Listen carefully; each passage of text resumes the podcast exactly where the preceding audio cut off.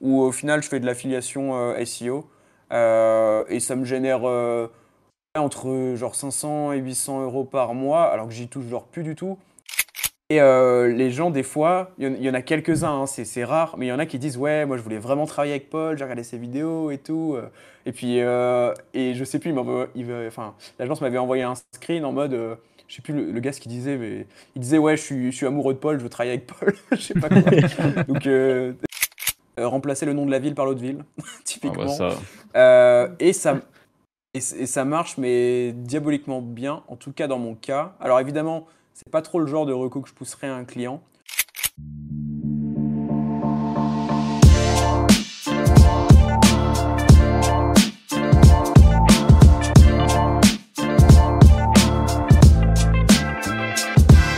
Bienvenue dans ce nouvel épisode de Wizards Podcast. Aujourd'hui, comme vous pouvez le voir si vous nous regardez sur YouTube, on a le plaisir d'accueillir Paul Vengeon. Euh, et je suis bien sûr, comme d'habitude, eh bien avec mes deux compères, Franck et Anthony. Salut tout le monde. Salut. Hello. Et bienvenue, Paul, dans ce podcast. Merci pour l'invitation, ça fait trop plaisir. Ben, c'est le plaisir est pour nous. Alors, on, tenait à t'inviter parce que bah, je pense que pour tous les gens qui nous regardent, qui ont l'habitude de regarder Wizards, Podcast et qui sont un petit peu branchés avec la, sphère SEO, que ce soit sur Twitter, encore plus, enfin encore plus, pas forcément, mais ou sur LinkedIn, hein, s'il y en a peut-être euh, aussi. Euh, aujourd'hui, tu es euh, l'une des figures montantes, hein, qu'on se le dise, même si j'imagine que ça plaît pas à tout le monde sur toute la partie justement prestation de services en SEO, consultant SEO, freelance SEO et tu, euh, à la fois, tu, fais beaucoup de, donc, de personal branding, tu parles beaucoup de ton activité de freelance et tu euh, construis euh, bah, ta marque personnelle au, fur et à mesure. Donc, l'objectif, c'est de t'inviter bah, pour qu'on puisse parler de, ça. Et la première question que, que je vais te poser, du coup, Paul, c'est moi, j'aimerais bien savoir, c'est une question qu'on pose souvent à, nos invités au début, euh, comment euh, tu es euh, tombé un petit peu dans la marmite? Est-ce que c'est un truc que, assez jeune, tu as su que tu allais partir vers, le, vers, vers l'entrepreneuriat, entre guillemets, vers le freelancing, vers une certaine forme de liberté? Parce qu'aujourd'hui, tu voyages pas mal aussi. Ou, ou alors est-ce que tu l'as découvert un peu, un peu comme ça? Déjà, si tu pouvais nous expliquer un peu le, le déclic du début de ton expérience pro. Oui, carrément. Carrément. Bah, en fait, c'est marrant parce que moi, si tu veux, c'était pendant le premier confinement, tout premier confinement. Euh, j'étais entre ma licence 3 et mon master 1. Et en gros, j'avais terminé un peu mes examens. J'avais plus grand chose à faire. Donc, avec des potes, on jouait pas mal à League of Legends. Alors, on s'est fait, je crois, une semaine de full LOL et tout, machin. Moi, je suis quelqu'un, quand je fais pas quelque chose où j'ai l'impression que ça a du sens, de productif, tu vois, je savais que j'allais pas devenir euh, joueur pro, j'étais silver, c'est éclaté au sol. et donc, euh, non mais du, coup, je me suis dit, mais il faut que je fasse quelque chose de productif de mon temps. J'avais déjà lancé un, petit blog, mais il n'y avait aucun intérêt SEO, je connaissais même pas le SEO, donc juste j'ai, enfin, je, rédigeais des petits articles de développement personnel, un peu, etc. Et en fait, j'ai un ami qui m'a dit, mais euh, tu sais que là, ce que tu fais pour ton blog, en fait, tu peux être payé pour le faire. Et c'était un ami qui avait trouvé justement des clients en rédaction web sur des groupes Facebook. Et c'était les groupes, euh, ben, je crois que Franck, tu m'avais déjà vu passer dessus d'ailleurs, les groupes Facebook un peu dédiés euh, au SEO, donc euh, netlinking, SEO, rédaction web, etc. Tous ces mots-clés-là. Et donc j'ai commencé un peu à prospecter là-dedans. J'ai trouvé quelques premiers clients du coup bah, pour de la rédaction web SEO. Du coup, concrètement, je recevais des briefs en mode bah, Paul, il faut que tu parles de tel sujet. J'avais notamment comme sujet les, taxis conventionnés, enfin des trucs très précis, un, peu relous, mais voilà. Euh, et avec euh, différentes méthodes, donc selon les clients, il y en a qui m'envoyaient un brief euh, SEO Quantum avec des occurrences de mots-clés à respecter. il y en a d'autres, c'était du 1.fr avec le, fameux score là, il fallait dépasser les 90, je crois, pour être en vert, enfin bref. et comme ça, j'ai appris un moment, euh, il y a un de mes clients qui m'a dit bah, écoute, moi je fais du SEO pour des clients, j'aime bien ta manière de travailler, etc. Est-ce que ça te dirait qu'on s'associe un peu, qu'on travaille main dans la main? Et donc c'est là que j'ai plus découvert du coup l'aspect stratégique. En fait, durant tout ce temps-là, je me disais mais truc de ouf parce que moi je fais de la rédaction, je me dis ceux qui font la stratégie SEO, pour moi c'était vraiment des magiciens, tu vois, je me disais mais ça veut dire qu'ils comprennent tellement l'algorithme qu'ils utilisent les failles pour remonter. Enfin, je trouvais ça incroyable. Et du coup, euh, de fil en aiguille, bah, j'ai réussi à faire aussi une, alternance dans une euh, très bonne agence SEO. Et c'est là que j'ai tout appris sur vraiment la Presta SEO, comment euh, faire la bonne relation client, avec quel template est-ce que tu vas venir travailler, comment tu fais un audit technique, etc. Voilà un peu pour comment je suis tombé dans la marmite. Super.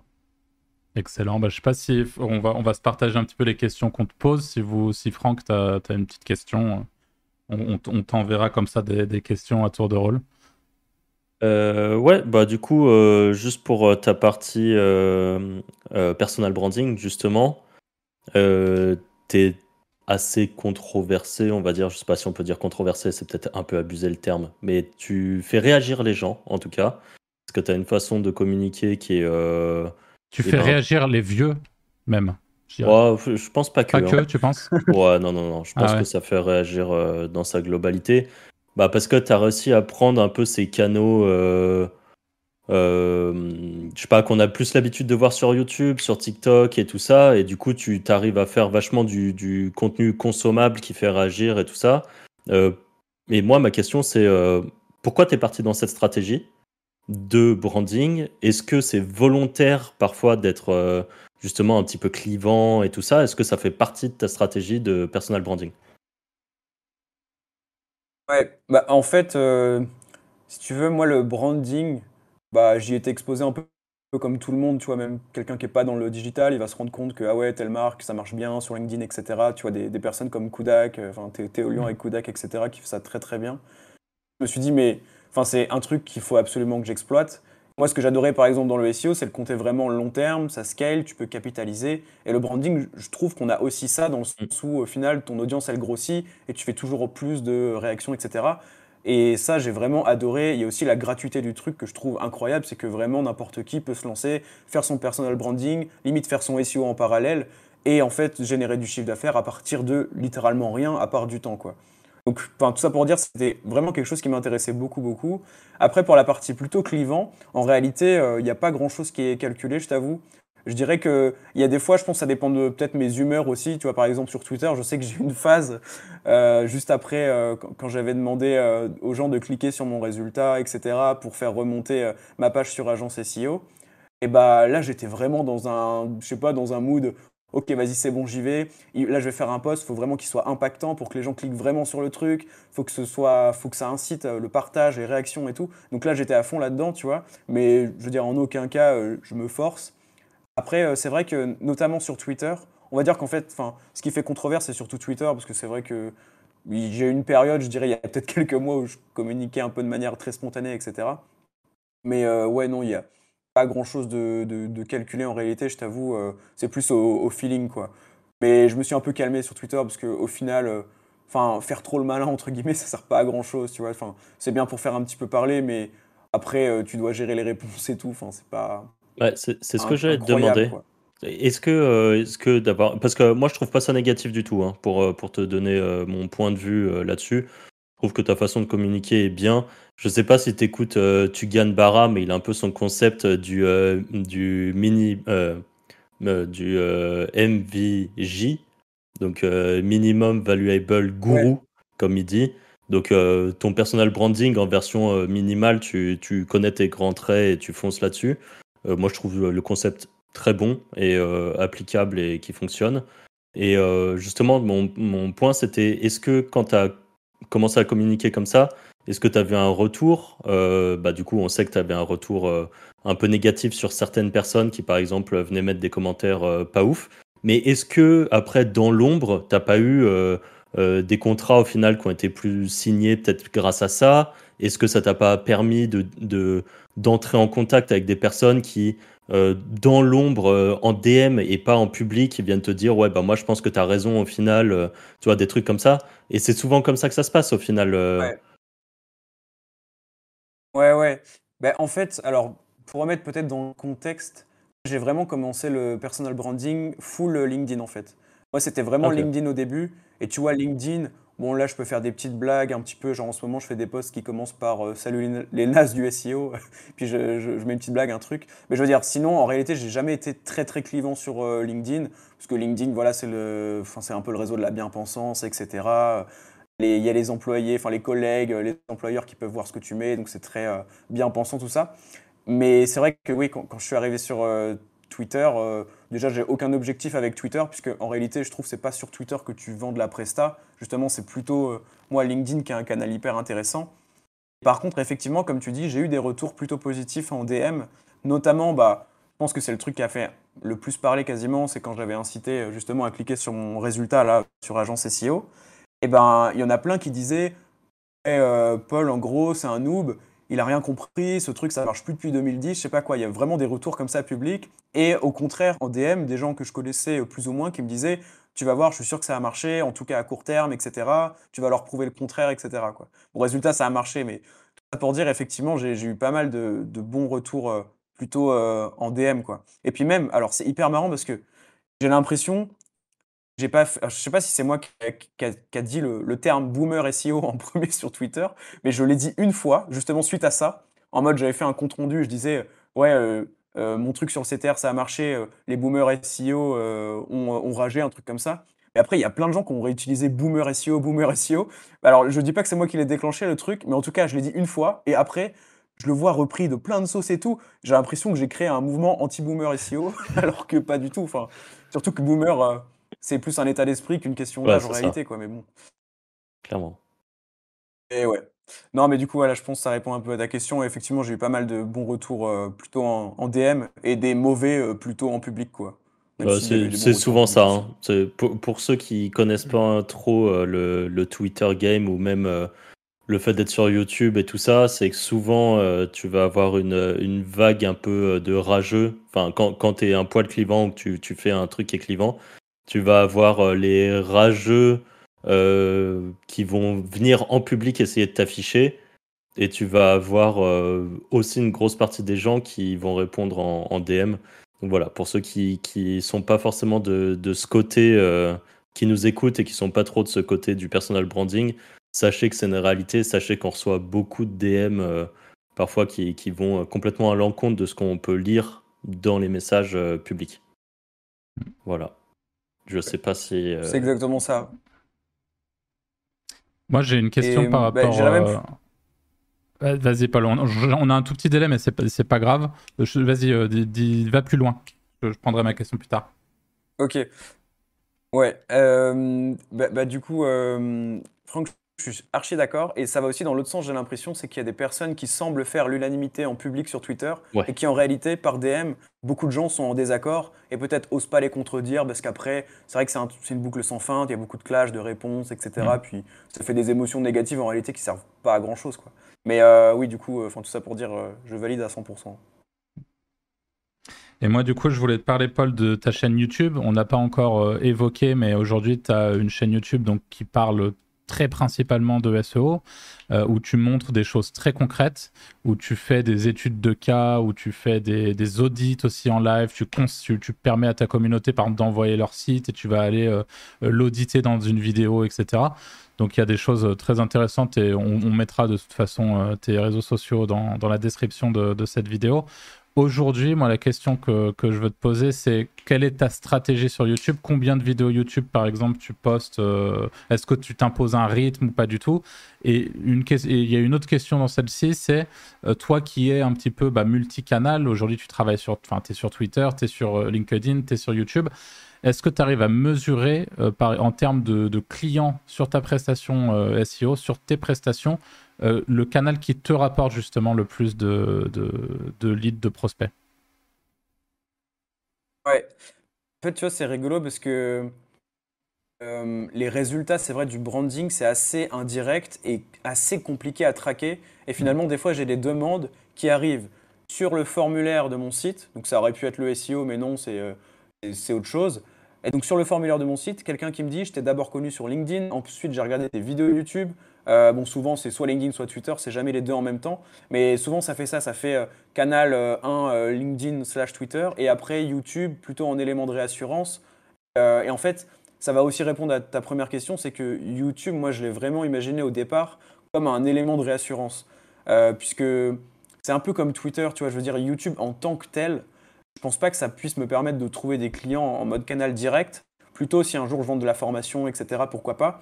Mais je vois vraiment ça comme un élément de réassurance. Et euh, bah, tu vois, une des premières vidéos YouTube que j'avais faites là depuis que j'ai repris un peu euh, la cadence sur euh, YouTube, c'était analyse SEO de terredefrance.fr.com, je sais plus. et justement, donc un site, un, un fort branding, etc., que, que j'aimais bien, où souvent je pense qu'il y a des impacts SEO qui sont assez sympas par rapport à ça. Et il y avait une marque, je ne veux pas la citer, mais qui m'avait envoyé justement vraiment un message sur mon site en mode bah Paul, on a vu ta vidéo. C'était un site un peu pareil, tu sais, dans le patriotisme, etc. En mode bah voilà, on a vu ta vidéo sur Terre de France, trop bien, on aimerait que, que tu travailles pour nous, pour le SEO, etc. Donc ça, c'était le retour au direct. Mais sinon, en termes de classification, c'est clairement LinkedIn qui est en premier. Mmh. je pense parce que c'est aussi là que j'ai la plus grosse communauté, c'est là que je communique depuis le plus de temps et c'est aussi là que je pense que ma cible est vraiment le plus. Quoi. Euh, donc LinkedIn. Après, il y a le SEO de mon site qui marche très bien, mais c'est en dehors du branding, on va dire. Euh, Twitter, j'ai eu quelques recommandations. Souvent, c'est euh, Ah ouais, j'ai un pote qui voudrait faire du SEO. et tu vois, c'est un autre SEO ou quelqu'un qui est dans le web qui me dit Bah, je lui ai dit que je te connaissais, etc. et YouTube, oui, je pense que c'est vraiment plus élément de réassurance. Et pour répondre sur la cadence aussi, YouTube, effectivement, j'ai pas une stratégie très précise. J'essaye de, en tout cas, donner de la valeur à chaque vidéo, euh, faire des choses qui me font plaisir aussi, et de tenir une cadence d'une vidéo par semaine. C'est vraiment ce que j'essaie de faire. Quoi. Ok. Et est-ce qu'on peut avoir, euh, par exemple, c'est vrai que je t'ai pas posé la question par rapport à ton site, mais aujourd'hui, pour les gens qui ne te connaissent pas, bah, c'est vrai que tu l'as justement prouvé sur Twitter, etc. Tu ranks sur pas mal de requêtes intéressantes quand on est euh, consultant SEO. Euh, et aujourd'hui, est-ce que ton site te rapporte par exemple autant de, de, de, leads ou de prospects potentiels que LinkedIn ou LinkedIn reste quand même devant malgré le fait que tu sois bien positionné? Justement, ce qui est rigolo, c'est que c'est vraiment le site qui apporte euh, la majorité des, des leads euh, et LinkedIn qui vient juste après. Et LinkedIn, pour te dire, j'ai eu toute une période où ça m'a rien rapporté, alors que quand tu regardes, ça fait peut-être deux ans que je communique dessus. Mm. Mais euh, bon, deux ans que je communique dessus, mais ça fait en réalité que deux mois que je publie vraiment, euh, je dirais, euh, enfin cinq fois par semaine, en gros du lundi au vendredi tous les jours. Avant, c'était plus au feeling, donc forcément, les résultats sont, sont un peu moins là. Mais ouais, non, c'est vraiment SEO, après LinkedIn, et puis après, je dirais YouTube, et en tout dernier Twitter, parce que je le fais plus pour le fun, quoi. Ok. Et t'avais essayé TikTok aussi? Un petit peu Ouais. Ouais, alors TikTok, euh, moi, je, suis convaincu qu'il faut euh, aimer ce qu'on fait pour pouvoir le faire longtemps et avoir un peu les effets cumulés, avoir des vrais résultats à la fin. Ça fait écho un peu à LinkedIn. Hein. J'ai pas eu de résultats pendant deux ans, mais juste j'aimais bien, donc j'ai continué. Euh, YouTube, c'est un peu pareil. Tu vois, j'ai pas des résultats directs incroyables, en tout cas en termes de prestat pur et dur, mais je continue. TikTok, j'ai essayé. Vraiment, je n'y arrive pas. C'est-à-dire que je vois très bien ce qu'il faut faire. Et pour parler de mon sujet, faire des vues en même temps, il faut vraiment être très putaclic euh, et j'ai analysé les comptes qui marchent et ça commence tout le temps par, euh, en gros, génère des dizaines de milliers avec le SEO. Euh, voici une technique secrète qui devrait être illégale pour faire ranker son site en top 5 en seulement deux semaines, tu vois. C'est que des choses comme ça. Et moi, je te jure, j'ai vraiment du mal et j'ai essayé de le faire. Hein. Je me suis dit, bah, vas-y, Paul, essaye, même si c'est pas ton truc, essaye, t'as rien à perdre. Et ça me prenait de l'énergie, mais un truc de malade. Et je me prenais le rythme, en gros, il était peut-être un peu fucked up aussi, mais c'était tous les mercredis après-midi. Je tournais genre mes, mes 7 TikTok pour la semaine. J'ai dû le faire pendant peut-être deux mois. Et ça me, ça, me, ça me fumait le cerveau. En plus, j'étais même pas content quand je regardais les vidéos. Voilà, du coup, euh, TikTok, euh, je me dis, en mode euh, édition de compte TikTok, no face, etc. Pourquoi pas? Je pense qu'il y a vraiment des choses sympas à faire et vous en avez déjà parlé. Mais en mode, tu te mets en avant et, et c'est ta personne et il faut survendre le truc, j'ai vraiment eu du mal. Quoi. Ok. Bah, c'est marrant, c'était une de mes questions, c'était est-ce que tu kiffes faire ça? Et notamment, j'avais mis euh, TikTok et YouTube, ou est-ce que c'est juste pour le biz? Au final, tu y as très bien répondu, parce que bah, tu kiffes faire du YouTube, tu continues du YouTube, t'aimes pas faire du TikTok, bah t'arrêtes le TikTok. Parce que je pense que la bonne façon de faire, hein, ça sert à rien de se forcer. Mmh. À part si vraiment tu, à part si vraiment c'était un, levier de fou et que tu sais que euh, il y a des tonnes d'argent à aller chercher sur TikTok, euh, genre euh, prestation. Mais bon, on le sait, c'est c'est sans doute cool pour faire de la, de la, vente de formation. Mais toi qui es plus dans la prestation de service, c'est pas là, je pense, que tu peux vraiment aller faire faire de beaux scores. Ouais, c'est vraiment ça. Bah, c'est ce que j'en ai conclu aussi. Alors, je connais un, un, bon profil par contre qui parle de SEO. D'ailleurs, euh, enfin, s'il y en a qui sont intéressés, il s'appelle, euh, je crois que c'est at u du bas SEO. et lui, il fait des, vraiment des bonnes choses et il m'a dit que, en gros, au niveau Presta, il y avait quelques retours quand même. Ah ouais. Intéressant à voir, même si, si vous voulez voir ce que ça donne, un, un, compte qui marche bien, qui parle de SEO, bah, lui, il le fait très très bien. mais ouais, après, à voir quelle typologie de client, etc. Quoi. Ouais. Ok. Anto, tu as, une petite question euh... Bah, euh, ouais, euh, pourquoi est-ce que, est que tu fais de l'édition de site en parallèle de, ton, de, de tes prestats? Ouais, en fait j'en fais un petit peu. Euh, bah, tu vois, mon site pauljonjon.fr, je m'en occupe un, peu toutes les mm. semaines quand même pour garder un bon rythme de publication, etc. Et j'ai fait donc un site de compléments alimentaires. D'ailleurs, je pense que le podcast sortira le nom de domaine leak, que je vais faire une vidéo YouTube où, où en gros je, fais un petit, un petit retour, etc. Ou, voilà. Euh, puisque bon, je, enfin, c'est pas non plus, euh, je veux dire, si je le perds, c'est pas grave. Donc, euh, donc voilà, et ouais, j'ai pris beaucoup de plaisir. en fait, j'ai un bon cas et un mauvais cas. Le bon cas, c'est, celui-là sur les compléments alimentaires, où au final, je fais de l'affiliation SEO. et ça me génère entre genre 500 et 800 euros par mois, alors que j'y touche genre plus du tout. Euh, et j'ai bien bien kiffé le faire. Mais par contre, maintenant je le fais plus trop. Euh, déjà par un peu manque de temps parce que je préfère privilégier euh, le branding actuellement. Et aussi parce que SGE, je vous l'avoue, ça me fait un petit peu peur sur l'affiliation, toutes les requêtes informationnelles. Enfin, je vois très bien sur quel mot-clé mon site est positionné. Je me dis, ça me fait un petit peu peur. Quoi. Alors peut-être à tort, mais du coup, je me dis, bon, je préfère me focus sur le, le branding. Quoi. Ok. Marrant parce que SGE, on en parlait justement euh, ce matin dans, dans, un autre podcast qu'on a record, euh, parce qu'on a record un peu d'avance là. Et on parlait de SGE en se disant que nous, ça nous faisait au final un peu moins peur que ce que ça nous faisait peur au début. Mm. Parce que euh, on en était venu à la conclusion, Anto disait ça, que bah, SGE, déjà aujourd'hui, Google est un poil en train de reculer dessus. Euh, ça leur coûte extrêmement cher. Donc du coup, peut-être, et c'est un grand peut-être parce que encore une fois, on va pas dans le futur, mais euh, peut-être que c'est pas, c'est pas, enfin, il y aura toujours une petite, une place quand même à prendre euh, en affiliation SEO. Est-ce que tu peux expliquer, Franck, ce que c'est qu'SGE pour ceux qui... Ouais, bah c'est les, les, réponses IA de Google en gros, les réponses enrichies qui, et ça prend énormément de place euh, en haut de, de, la page de, résultats de Google. Je sais pas si Paul, peut-être toi tu veux donner une précision en plus là-dessus. Bah c'est vraiment ça en fait. Euh, vous voyez actuellement quand vous tapez un mot-clé, vous avez la liste de liens bleus. Là vous aurez pareil avec un encart ChatGPT euh, made by Google au-dessus. Et c'est intéressant ce que tu dis quand ils sont en train de reculer là-dessus, parce que pas plus tard que ce matin, enfin ce matin du coup il y a, quelques heures euh, à Bali, là, mais euh, il y avait, j'ai vu passer une news où en fait, ils font une. Euh, on a vu tous un peu les, enfin, les, vidéos où vraiment ça prend toute la, toute la première page, enfin toute la jusqu'à la, zone de scroll en fait la ligne de flottaison. Là pour la première fois, je sais pas si vous en avez parlé dans votre podcast, mais il y a un mini encart en mode ils vont vraiment un tout petit encart qui est déployé sur certaines requêtes qui fait littéralement, bah, tu vois l'espace en pixels, ça doit prendre l'espace de l'AP0 quoi.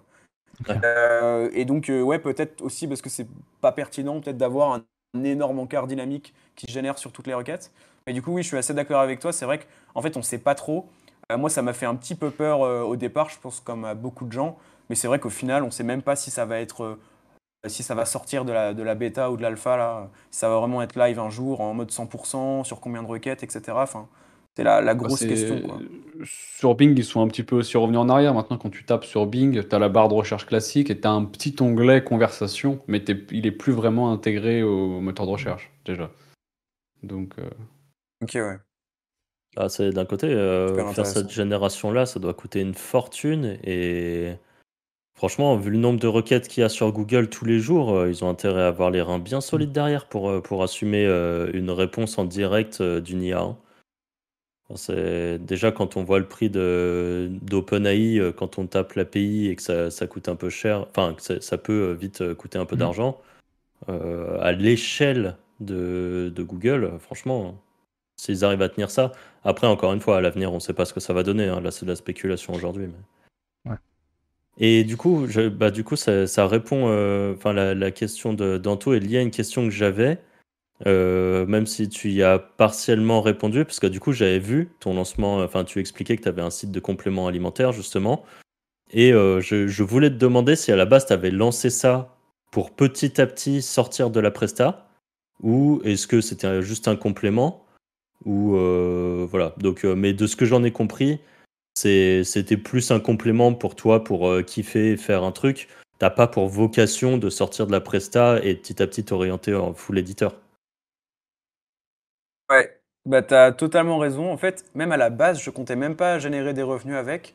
Je me disais juste, ok, j'ai envie de lancer un site dans une thématique qui me plaît et j'ai envie de ranker dessus pour vraiment plutôt le, le challenge. Et c'est ça vraiment ce qui m'a animé au départ. En plus, c'est une thématique que vraiment j'aime bien, euh, sur laquelle je me renseignais en plus à ce moment-là en parallèle pour mes besoins perso, etc. Donc le but c'était vraiment juste euh, de, de ranker là-dessus. Au final, j'ai tenu une bonne cadence de publication. Tu vois, je publiais quasiment un article par jour. Euh, alors au début, je le faisais manuellement. Ensuite, j'ai utilisé Jasper et ensuite ChatGPT quand c'est sorti euh, en mode gratuit pour tout le monde. Euh, et au final, c'est vrai que bah, de fil en aiguille, je me suis positionné sur des, des- bonnes requêtes, genre meilleur plus le nom du complément alimentaire. Enfin, de toute façon, depuis le temps, ça aura leak, je pense, mais bon, jamais. Et, et ouais, j'en tire un petit revenu, c'est sympa. Après, c'est vrai que la Presta, moi, je suis vraiment, je pense aussi dans mon confort. Euh, j'ai des templates pour tout. J'ai des templates pour les propals si jamais je dois rechoper un client. Euh, j'ai des templates pour les audits techniques, pour mes briefs de contenu, pour mes campagnes de netlinking. Et c'est vrai que toute mon activité euh, fonctionne là-dessus. Et je pense que j'ai la chance, mais vraiment la chance d'avoir des clients qui sont vraiment pas chiants. Parce que ça pourrait être vite un, un puissant fond de gens qui t'appellent sur WhatsApp tout le temps, qui t'envoient des mails, Paul, machin, etc. J'en ai eu des clients un petit peu chiants. Je pense que j'ai vraiment de la chance là-dessus. Ce qui fait que, franchement, je me sens totalement libre. euh, et très peu de calls d'ailleurs avec mes clients. C'est beaucoup de Loom, de messages WhatsApp, de vocaux, etc. Donc ça gère bien aussi le côté asynchrone. Et euh, ouais, franchement, je suis très content en, Presta actuellement. Mais l'édition, c'est vrai que c'est sympa aussi. Tu vois un peu moins le temps passer, je trouve, quand tu es vraiment sur tes sites à toi. Et, juste, t'as mis combien de temps avant de générer euh, entre 500 et 800 euros par mois? Genre avec ton site, là, tu l'as lancé quand ce site? Je l'ai lancé, j'ai pas envie de te dire de bêtises, mais je pense que j'ai dû mettre, euh, franchement, au moins 6 mois. hein. C'est sûr, au moins 6 mois. Euh, Ah bah, alors, pas c'est 6 propre. mois à publier fois par jour. Ouais, ouais, c'est pas mal. hein. Mais surtout qu'il a. Tu verras le profil d'autorité. euh, Bon, encore une fois, je vais pas reveal le truc ici parce que je sais pas, mais normalement, il aurait. il- Tout le monde saura, mais euh, le, le profil de lien est vraiment, vraiment euh, faible. Genre, il a 10 RD sur Majestic. Ah ouais, ok. Ouais, t'as, tu as fait euh, Il la est petit, stratégie hein, pas, euh, des trucs médias. Ouais, c'est exactement ça. Site très très niché. Il est vraiment sur un seul complément alimentaire. Je traite toute la thématique, euh, full lien interne, fréquence de publication élevée. Euh, en plus, c'est en mode artisanat. J'automatise rien. Moi, je suis nul à ça. Et puis, euh, j'aime bien faire l'artisanat. Hmm. Euh, et le process, c'était en gros, euh, ouais, manuellement, je vais identifier les intentions de recherche, je vais faire toute la structure à chaîne manuellement pour ChatGPT, et ensuite je lui envoie ça, et lui me fait un truc plutôt cool, et je lui donne même des indications sur euh, bah, le H2, euh, euh, combien coûte, on va dire, euh, des BCAA, bah tu vois, je vais lui dire, euh, dis qu'un paquet de BCAA en moyenne coûte X euros, tu vois, parce que sinon ChatGPT te donne une réponse, ça dépend de plusieurs facteurs, et enfin tu vois. Ouais. Du coup, je guidais vraiment le truc en mode structure à chaîne, plus indication sur le, le fond, la forme, même des fois réponse sous forme de liste à puces, fais-moi un tableau HTML, etc. Vraiment avoir un, top article là-dessus. Et euh, ouais, j'ai tapé euh, toute la thématique, quoi. euh, complément alimentaire plus quand le prendre, complément alimentaire plus synergie avec tel autre truc. Et au final, enfin, ce qui m'apporte plutôt des conversions, c'est complément alimentaire plus le nom d'une marque, genre Decathlon, Avis, pareil avec d'autres marques. Et puis bah, évidemment un meilleur complément alimentaire, enfin tu vois. Ouais, la Dans le lot, il y a quelques requêtes qui, qui sont pas mal. Mais donc, toi, tu as réussi à bien ranker avec du contenu IA. Enfin, ah, du, du coup, tu as, eu du contenu maison et après, euh, tu as dit tu avais du Jasper. Et après, tu as eu ton contenu euh, chat GPT amélioré quand même avec ton prompting et tout. Tu, tu- quand tu, quand tu Ouais. publiais, c'était du pur IA ou tu, après, toi, à la main, tu rajoutais encore des infos en plus? Bah, en, ré- euh, pardon. en réalité, il y avait très peu de choses que je reprenais. hein. Euh, mais par contre, le prompting était, comme je te disais, assez, euh, assez cool. En fait, bah, pour te faire un détail du prompting, il y avait évidemment, comme tout le monde, la partie un peu contexte. J'avais une partie aussi sur le ton à employer pour que ça fasse un peu humain, entre guillemets. Sachant que j'utilise la version 3.5 de ChatGPT, euh, et toute la structure à chaîne. Et puis vraiment, je pense que ce qui fait la différence, c'est que vraiment, je, je lui entrais les datas en fait. Hein. Vraiment, euh, je sais pas, euh, il y a des questions assez touchy. Je sais par exemple, quand prendre sa way, c'est quoi le meilleur moment? Bon, bah, peut-être que ChatGPT il va me dire n'importe quoi. Ok, bah, je vais dire, bah, tu dis qu'après le training, c'est le moment où la simulation est plus élevée, etc. Enfin bref. Ok. En gros, quoi. Ok. Je, voulais revenir sur le. Juste euh, avant, tu disais que tu avais la chance d'avoir des clients euh, qui n'étaient pas chiants. Euh, est-ce que tu penses pas que finalement cette chance-là est liée au fait que tu fais partie des gens qui ont une présence sur le web, qui ont un personal branding Est-ce que c'est pas lié finalement le... Parce que tu as, des clients qui, de qualité qui sont liés au fait que tu peux te permettre d'en avoir parce que j'imagine qu'aujourd'hui tu as plus de demandes clients que ce que tu ne peux en, traiter. Ouais, tout à fait. Euh, effectivement, du coup, sur d'un point de vue quantitatif, j'ai vraiment beaucoup plus de demandes que je peux en traiter. Moi, je suis full depuis euh, six mois. Euh, bon, tu vois, j'ai perdu un client il y a un mois. J'en ai retrouvé un vraiment juste après. Et en gros, je fonctionne aussi avec de l'apport d'affaires. C'est aussi pour mmh. ça que je continue toujours de développer mon branding, toujours ma visibilité, parce que je fais de l'apport d'affaires qui, pour le coup, sont une sorte de commission d'affiliation mmh. passive et euh, récurrente en fonction du contrat que tu signes avec l'agence avec laquelle tu bosses ou quoi.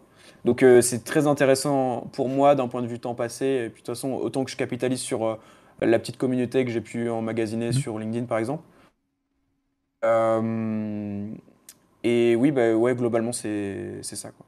Aujourd'hui, tu pourrais nous donner un, petit indicateur de ce que représente justement toute ta partie euh, apporteur d'affaires? Donc le fait d'amener un client qui vient sonner à ta porte et de lui dire bah moi je suis full mais je connais telle personne qui est très compétente et qui pourra faire le job et donc tu es commissionné sur euh, cette prestation euh, chez une agence partenaire ou un ami ou je ne sais qui.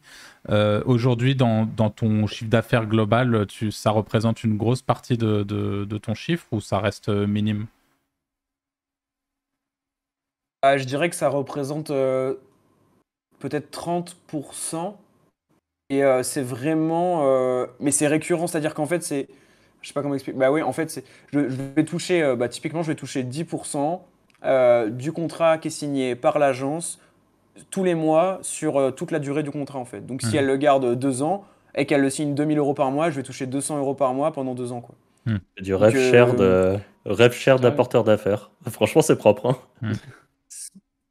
C'est ça. Et bah, l'agence, elle est grave contente parce que je veux pas la citer, mais c'est une agence qui commence un petit peu, tu vois, elle n'a pas non plus énormément de leads. Elle n'a pas de commerciaux non plus en interne, alors qu'il y a beaucoup d'agences qui fonctionnent avec euh, une équipe de sales qui va aller appeler toute la terre euh, tous les jours, quoi, pour avoir un maximum de, chiffre d'affaires, etc. Et euh, donc, elle est très contente. Elle, bah, ça lui, ça passe en charge dans la société. C'est vraiment pas un, truc de malade, surtout que du coup, je lui apporte vraiment une, bonne partie des, enfin, de, de, ses clients, quoi. Euh, non, c'est full euh, win-win. et je t'avoue que mon focus actuel, c'est vraiment ça. Et c'est d'ailleurs aussi même pour ça que j'ai pas fait 100% dans l'édition de site, parce que j'ai vu que ça commençait à marcher avec mon site sur les compléments. Mais je me suis dit, ok, mais c'est encore moins récurrent que l'apport d'affaires. Et je me suis dit, mais je pense que j'ai tout intérêt quand même à pousser le, côté euh, apport d'affaires au, max, sachant que... tu, peux multiplier ton propre site que tu as déjà, faire plusieurs. Quoi. Ouais, c'est clair. Ben, en fait, c'est d'ailleurs, euh, j'avais essayé de faire ça un petit peu, euh, mais comme mon, mon, TLD c'est du .fr, euh, je vais devoir faire sûrement paulvengeon.com ou que sais-je. Mais c'est dans, les, hmm. c'est dans ma tête. J'ai encore des mots-clés français à les taper avant. Comme je fais un peu tout en mode manuel, je ne peux pas tout faire à la fois, mais clairement, c'est, ça peut être une next step hyper intéressante. Mais au final, tu fais, tu fais du, de l'affiliation SEO, c'est juste que c'est pas sur un truc commun et pas avec un lien d'affiliation comme on a l'habitude de voir. C'est juste que tu t'as fait un, un site d'édition de niche qui s'avère être euh, le site que tu utilises également toi-même pour ta prestation, mais c'est un espèce de mix. Euh, Enfin, tu as utilisé ton branding pour aussi faire de l'apport d'affaires, et pour moi, c'est juste une forme d'affiliation qui est moins commune que tout ce qu'on entend euh, d'habitude, mais ce que tu fais, c'est de la pure affiliation, d'autant plus quand tu dis que tu es en rêve cher euh, lifetime sur le contrat, c'est le genre de deal en affiliation, ils sont pas faciles à avoir. Donc c'est ouf que tu aies réussi à faire ça sur, sur de l'apport d'affaires. Je trouve ça vraiment très carré. Ouais. Bah, je t'avoue que, en plus, c'est marrant, et encore, enfin, ça revient encore à ce que je disais avant, il faut vraiment kiffer ce qu'on fait. Parce que je veux dire, à la base, quand j'ai commencé à référencer mon site ou faire mon branding, à aucun moment je me disais Ah ouais, la finalité, ça va être que je vais revendre des leads parce que je vais en avoir trop et ça va me faire euh, du rêve cher, euh, etc. Hein. C'est juste au final, euh, ouais, en continuant un peu de cet aspect un peu tryhard que tu débloques les. que tu as la chance, entre guillemets, tu débloques de la chance sur les opportunités, quoi. Mais c'est. Ouais, je suis, je suis assez content aussi. C'est vraiment le point que j'essaie de pousser euh, en ce moment. C'est vraiment un prio. Eh ben, bon, je, ne sais pas si ton avis, euh, enfin notre avis, euh, enfin mon avis en l'occurrence t'intéresse, mais en effet, je, je, je, trouve que tu fais bien de, de focus ça. Tu as la chance justement d'avoir un marché avec une certaine barrière à l'entrée. le fait de pouvoir t'exposer comme ça, de réussir à faire du personal branding sur un secteur comme le SEO, tu fais partie, je pense, euh, il y en a eu d'autres hein, qui ont fait du personal branding avant toi sur ces sujets-là, en, prestation, je pense notamment à certains noms. Euh, euh, nous, à l'époque, il y a 10 ans, quand on allait en événement, c'était toujours les mêmes noms, ces noms-là existent toujours aujourd'hui, il y a des gens qui sont très chouettes, qui ont apporté beaucoup à la communauté et qui ont eu de leur, à leur manière un branding très fort aussi de ce côté-là. Mais euh, ouais, c'est très solide et, c'est à mon avis pas facile à reproduire. Euh, c'est sans, ce côté justement euh, branding perso, attachement à telle personne, à Paul Vengeon, ça, ça aura pas le même impact. Donc en vrai, top et c'est une très bonne idée de focus ça, je trouve. Moi, je, je, voulais te poser. vas-y, vas-y, Paul. Je, je t'en prie, vas-y. Ouais. Euh, c'est aussi une, petite limite, euh, puisqu'en fait, des fois, j'ai des messages. En fait, l'agence avec, avec laquelle je bosse, euh, des fois, ils appellent en fait directement les leads. Et les gens, des fois, il y, en a quelques-uns, hein, c'est rare, mais il y en a qui disent Ouais, moi je voulais vraiment travailler avec Paul, j'ai regardé ses vidéos et tout. Et puis, et je sais plus, enfin, l'agence m'avait envoyé un screen en mode je sais plus le, gars ce qu'il disait, mais il disait ouais, je suis, je suis, amoureux de Paul, je veux travailler avec Paul, je sais pas quoi. Donc ah mais c'était vraiment trop drôle. Mais c'est rare, hein. c'est pas 80% des ah, demandes, hein, parce qu'il y en a plein qui me trouvent via le SEO et qui me connaissent pas. Mais... Alors du coup, ma question est la suivante. Si les gens sont autant amoureux que toi, est-ce que tu n'as pas dans un, dans un petit coin de ta tête l'idée justement de faire une Théo Lyon bis, de monter ta propre agence autour de ton branding et de massacrer le game de l'agence en France? En fait, euh, j'y ai déjà pensé Il euh, y, a une part d'ego où tu as envie de le faire et tout, comme tu dis, euh, massacrer le game, etc. C'est vrai que, enfin, il y, a des parts à prendre et puis voilà, ça ferait du bruit, tout ça. Mais en fait, aujourd'hui, je suis vraiment dans une dynamique en mode, euh, comment dire, indépendance, vraiment lifestyle. travailler vraiment le minimum, le plus efficacement possible. Et j'ai mais pas du tout envie de gérer des gens, mais genre vraiment pas. Et, et ça, je n'ai pas du tout envie d'être dépendant d'autres personnes, etc. En tout cas pour le moment. Après, je sais que vraiment, encore une fois, l'idée me, plaît de faire quelque chose de grand en général, de faire quelque chose de plus grand. Mais pour l'instant, c'est vraiment pas la priorité. Mais peut-être, un jour peut-être, je sais pas. mais clairement, j'aurais pu le faire, en tout cas d'un point de vue euh, demande entrante. J'aurais mhm. pu monter un truc. Mais je préfère euh, convertir ça en commission passive euh, pour le moment. Quoi. Ok. T'as quel âge d'ailleurs, Paul, si c'est pas indiscret? Non, j'ai 23 ans là. Ouais, donc euh, tu as, le temps de monter ton agence. Hein. On, a, on, a, on a 10 ans de plus que toi avec, avec Franck, par exemple. Euh, t'en es pas au même stade, quoi. C'est cool. Euh, faut en effet pas trop te foutre la pression là-dessus et profiter un max de, de, ce que tu vis actuellement, ne serait-ce que par tes voyages. Et on en parlera peut-être justement de, du fait qu'aujourd'hui, tu es, es, un peu comme, digital nomade, entre guillemets, quoi. Le... C'est ça. Moi, j'avais. Alors, peut-être, vas-y, euh, euh, si, si, vous avez une question, euh, les gars, que je monopolise pas le. J'en ai, j'en ai plusieurs, mais ça. ça vas-y, Franck, vas-y. Bah, là, c'est plus, on part vraiment direction SEO, donc je sais pas si. Je sais pas ce que tu voulais poser, Arthur. moi, j'en ai plein, donc en vrai, vas-y, c'est pas grave, on rebondira. Ok. T'as pas mal parlé dans, dans tes vidéos, que ce soit sur YouTube, même c'est chez Links Garden que tu as fait un live euh, il y a quoi Il y a un mois? Ouais, c'était euh, House of Business, ouais. Ouais, c'était House of euh, Pardon, ouais, House of Business. C'est chez Romain, C'est chez Romain. du coup, j'avais regardé, j'avais trouvé ça très intéressant. Tu as pas mal évoqué les, les EEAT, du coup. Et donc, je voulais savoir si toi, par exemple, là, ton site d'affiliation SEO que tu as fait, est-ce que tu as implémenté justement ce genre de truc en plus. Est-ce que pour ton site d'affiliation, tu as aussi par exemple fait une chaîne YouTube euh, en faceless, hein, par exemple, hein, sans forcément te montrer? Est-ce que, euh, bon, même si j'ai compris que TikTok, c'était pas ton truc, mais est-ce que tu as, par exemple fait un peu du TikTok? Est-ce que tu as fait un Instagram? Est-ce que tu as fait euh, quelque chose, on va dire, autour? Ou quand même pour ton site d'affiliation, tu es resté sur la stratégie basique, on va dire, du SEO Franchement, je suis resté vraiment sur la stratégie basique parce que ça restait. En fait, le but, c'était vraiment d'y passer euh, en mode un peu 20-80, tu vois, et de tous les jours y passer entre 30 minutes et une heure, créer une page, la balancer. Enfin, quand vous verrez le site, vous verrez, mais le design est éclaté, enfin, c'est vraiment pourri, il n'y a rien de fait. Le seul truc EEAT que j'ai fait, qui pour moi est essentiel à la thématique, c'est citer euh, en fait des études scientifiques en fin d'article. Et ah euh, en l'occurrence, reprendre celle des concurrents pour pas avoir à me farcir le, le tout le travail de, recherche et de lecture des, des études, quoi, concrètement. Euh, sinon, euh, c'est vrai que enfin, ce site-là est vraiment pas un exemple pour, pour ça, pour le coup, parce que je pense que ça m'aurait pris trop de temps, même trop d'énergie mentale, d'espace mental, tu veux, mais le but, c'était vraiment de faire ça. Euh. D'ailleurs, enfin, pour l'anecdote, ce site, je l'ai commencé quand j'étais encore en train de bosser en alternance à l'agence, et du coup, je le faisais le midi, tu vois, entre, j'avais peut-être 45 minutes, et en gros, le midi, je faisais ma petite page, tac, c'était euh, c'était coché dans la to-do. Et euh, je, suivais cette habitude de publier tous les jours dessus. Quoi. Donc c'était vraiment, euh, l'objectif, c'était ça. Et puis après, quand j'ai quitté l'agence, c'était plus le soir, je rentrais du sport, j'avais pas trop de temps, bam, petite page, etc.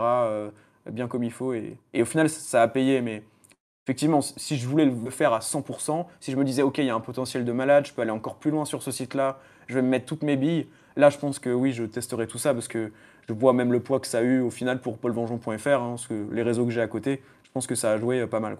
Mm. C'est ça que je trouve beau avec ton site, c'est qu'au final, tu l'as fait donc en moins d'un an, comme tu as dit, même en six mois. Tu as fait la stratégie de base, vraiment le truc de base. Et la réalité, c'est que quand tu charbonnes, ça paye, quoi. Parce que, euh, bah, de toute façon, on verra le site, euh, je suppose, quand tu dis que, tu vas le leak, c'est parce que tu vas avoir donc, une vidéo sur, sur la chaîne YouTube euh, Paul Vengeon. Donc je pense que les gens qui nous écoutent pourront, euh, pourront aller voir euh, ton étude de cas. Mais ce que je, je trouve ça ouf, comme tu dis, qu'avec un site moche, entre guillemets, et sans une stratégie poussée, tu arrives quand même à tourner à plus de 500 euros par mois en affiliation. Et c'est. Enfin, ça prouve quand même que alors, par rapport au site moche, c'est un peu l'hôpital qui se fout de la charité, si je peux me permettre. ah non, j'ai pas critiqué le fait qu'il soit moche. J'ai dit, euh, Paul dit lui-même que c'est un site moche. Moi, je sais que mes sites sont moches et ils marchent aussi, en fait. Ouais, voilà, donc ça devrait pas tant te choquer que ça, du coup. non, mais c'est justement ce qui. Quand, quand on entend un peu le son de cloche euh, habituel, que, même nous, euh, parfois, on, avance un peu parce que hmm. c'est quand même mieux de partir sur un projet propre. Moi, je sais que mes sites, même quand moi je les trouve trop dégueulasses, j'ai même plus la motivation de bosser dessus parce que quand je me connecte, que je vois mon vieux Elementor surchargé, le site il met 15 euh, secondes à charger et tout, je me dis oh là là, même plus envie de bosser là-dessus quoi. Alors que là, par exemple, mes derniers sites sont plus jolis, ils sont euh, beaucoup plus légers et euh, je suis un peu plus motivé à bosser dessus actuellement. Mais la réalité, c'est qu'encore une fois, tu, tu prends un sujet, tu le ponces tous les jours à pondre un article, que ça soit entre midi et deux ou le soir en rentrant du sport, et que quand tu es déterminé et motivé, bah, au bout de quelques mois, ça marche. C'est la recette est là, hein. c'est la recette, c'est la preuve, quoi, ça a marché. Et sans être parti dans des stratégies de zinzin euh, euh, complètement, euh, enfin, avec full réseaux sociaux et tout. Comme tu l'as dit, Paul, en effet, si tu avais focus le sujet et que peut-être tu voulais faire un step-up et passer à 1500 euros par mois avec ce site, eh bien peut-être qu'avoir une chaîne YouTube ou, ou, d'autres réseaux sociaux à côté, euh, ça marcherait très bien. Ça serait peut-être le truc qui ferait monter. Mais en attendant, euh, tu as une rente de 500 balles avec un site qui t'a pris du temps et qui, en plus de ça, est valorisable à au moins x20. Euh, donc c'est un site que tu peux revendre plus de 10 000 balles euh, sans doute demain en faisant euh, un tweet, quoi. Donc c'est ouf quand même. Ouais. Surtout que si jamais je le vends, je pense que la personne qui, qui reprend, si elle a une petite patte un peu graphique, si elle fait un peu les efforts, peut-être que les conversions augmenteraient de manière drastique. Parce que le site est vraiment horrible. C'est vraiment une page blanche avec du texte et un gros CTA en bleu. Mais vraiment, je l'ai mis gros, gros, gros sur toutes les pages. C'est terminé. Et euh, mais ouais. Ça, c'est la strat. Hein. Les gros CTA marqués cliquer ici avec des flèches qui pointent dessus et on sait que ça marche. Hein. Classico. Ok, top. Euh, Anto, tu veux poser une petite question? Euh, bah, J'en ai pas, objectivement. Donc, euh, eh bah, je, vais poser la prochaine pendant, pendant, que tu réfléchis à ta petite question. Du coup, sur, sur la alors moi, j'avais une question justement qui, qui, aurait pu être une question d'Anto parce que généralement, c'est lui notre grand spécialiste de ce côté-là. Euh, est-ce que aujourd'hui, tu travaille sur certains projets, alors soit sur tes sites en édition de sites, soit sur certaines pages même, sans parler de, sites en général, avec des méthodes un petit peu de black hat SEO, ou alors tu restes euh, vraiment sur, euh, sur une stratégie le plus long-termiste possible, le plus safe possible, que ce soit pour toi ou tes clients? Bah, Moi, il y a un truc tout simple que je fais qu'on pourrait qualifier de black hat, en tout cas sur mes sites. Si vous cherchez bien, vous, vous trouverez c'est euh, le texte à trous. Euh, le texte à trous bête et méchant. Euh, remplacer le nom de la ville par l'autre ville, typiquement. Ah bah et, ça, et, ça marche, mais diaboliquement bien, en tout cas dans mon cas. Alors évidemment, c'est pas trop le genre de recours que je pousserais à un client. Quoique mm. je sais que dans des prestats clients, il y en a qui recommandent ça parce que typiquement tous les concurrents le font, les gros acteurs, etc. Mm. Pourquoi pas Mais c'est vrai que je, me dis toujours, il y a un moment où ça va peut-être casser, etc. Mais non, ouais, globalement c'est ça. Après, en termes de Black Hat, euh, non, franchement, je fais rien de rien d'incroyable. Hein, mais, mais ouais, texte à trous, ça marche très bien. En tout cas, dans mes, dans mes cas. En géologue, ça marche bien en général. Hein. En taux, il peut, il peut en ah parler. ça, marche super bien. Moi, je fais que ça. tu spins même plus là, Anto. C'est en mode full texte à trous. Ah si, si. ça dépend. Ça dépend le. Ça dépend le. Oh, t'as des meilleurs résultats si tu spins. Et t'as encore des meilleurs résultats si tu arrives à imbriquer de la donnée euh, que ce soit de la donnée, euh, je sais pas, c'était sur de la pompe à chaleur, tu peux mettre les, euh, des références, des, des, puissances, le gaz utilisé, des notions de la ville. Si tu arrives à, mettre un peu plus de données que juste du texte à trous, c'est vraiment lourd. Car tu arrives un peu à spinner des choses et tout, c'est vraiment, ça fait une grosse diff. Intéressant.